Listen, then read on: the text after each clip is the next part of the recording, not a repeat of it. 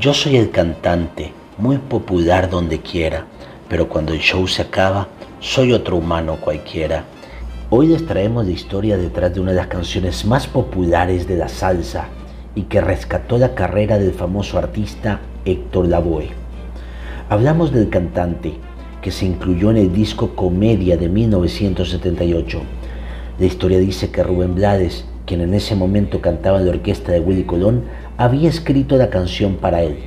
La misma habla sobre la vida de un cantante famoso al cual el público le pide siempre hacer su show, sin importar las situaciones que le estuviesen afectando. En ese momento Héctor estaba en uno de sus peores momentos, consumido por las drogas y el alcohol, al punto de que muchos hablan que estaba al final de su carrera debido a sus excesos.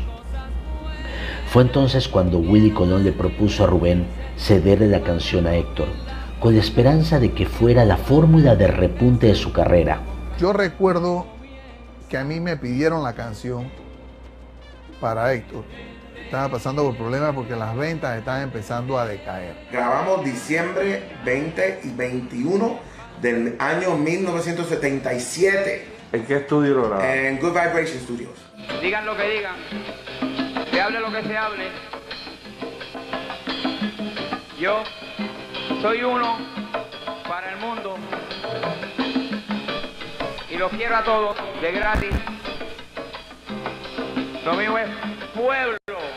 El cantante fue un éxito, al punto de convertirse en una de las canciones icónicas de Héctor. Comedia recibiría el disco de oro por sus excelentes ventas y así reviviría la carrera de artista puertorriqueño.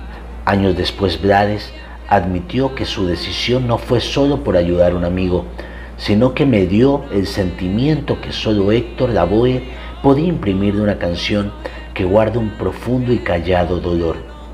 Lamentablemente Héctor sucumbiría nuevamente a las adicciones y moriría en 1981, pero nos dejó el cantante, la canción que sin saberlo Rubén Blades escribió para él. La historia de Héctor Lavoe se trasladó al cine, entre ellos la película El cantante, cuyo protagonista fue Mark Anthony. En la música también hay algunos artistas que han interpretado esta gran canción, como el caso del cantante argentino Andrés Calamaro, que incluso su disco lo tituló con el nombre del cantante. Yo soy el cantante que hoy han venido escuchar lo mejor del repertorio.